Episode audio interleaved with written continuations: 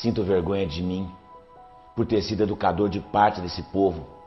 por ter batalhado sempre pela justiça, por compactuar com honestidade, por primar pela verdade e por ver este povo chamado varonil enveredar pelo caminho da desonra.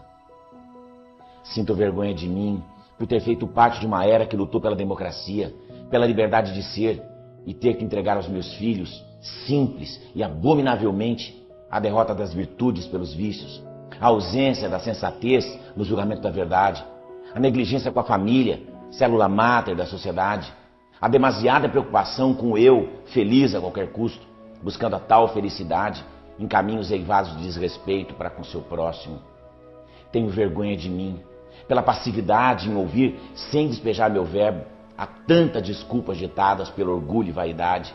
há tanta falta de humildade para reconhecer um erro cometido, há tantos floreios para justificar atos criminosos, há tanta relutância em esquecer a antiga posição de sempre contestar, voltar atrás e mudar o futuro.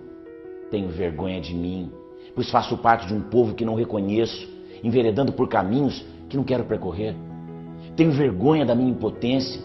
da minha falta de garra, das minhas desilusões e do meu cansaço. Não tenho para onde ir, pois amo este chão, vibro ao ouvir meu hino e jamais usei a minha bandeira para enxugar meu suor ou enrolar meu corpo na pecaminosa manifestação de nacionalidade. Ao lado da vergonha de mim, tenho tanta pena de ti, povo brasileiro. De tanto ver triunfar as milidades, de tanto ver prosperar a desonra, de tanto ver crescer a injustiça, de tanto ver agigantarem-se os poderes das mãos dos maus, o homem chega a desanimar da virtude, a rir-se da honra e a ter vergonha de ser